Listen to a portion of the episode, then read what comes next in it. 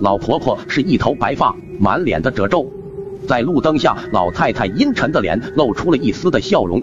她快步的走到了天天的身后，拍了拍他的肩膀。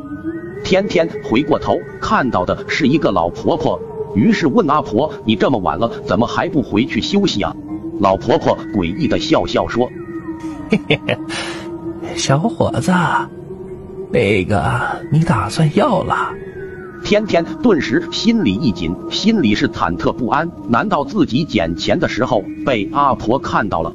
老婆婆见他有些害怕，于是说：“嘿嘿，小伙子，你放心，那个我不会跟你抢，我只要你一句话，你是不是真想要那些钱？”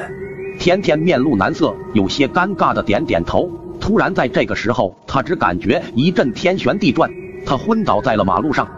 当天天醒来的时候，他发现自己在一间老房子里，而且还被绑在了椅子上。这是一处有着很多年历史的老宅子，房间里的横梁上挂着残破的蜘蛛网，横梁下是一张桌子，桌子上是亮着两根白色蜡烛，一滴滴的蜡烛正在往下流着。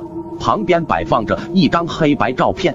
照片上则是一个年轻的女孩子，那女孩长得很漂亮。这时他又看到那个老婆婆一脸的古怪，正坐在自己的面前盯着他。小伙子，你醒了。老婆婆的声音很是低沉，听得他浑身都是寒意，内心是充满了恐惧。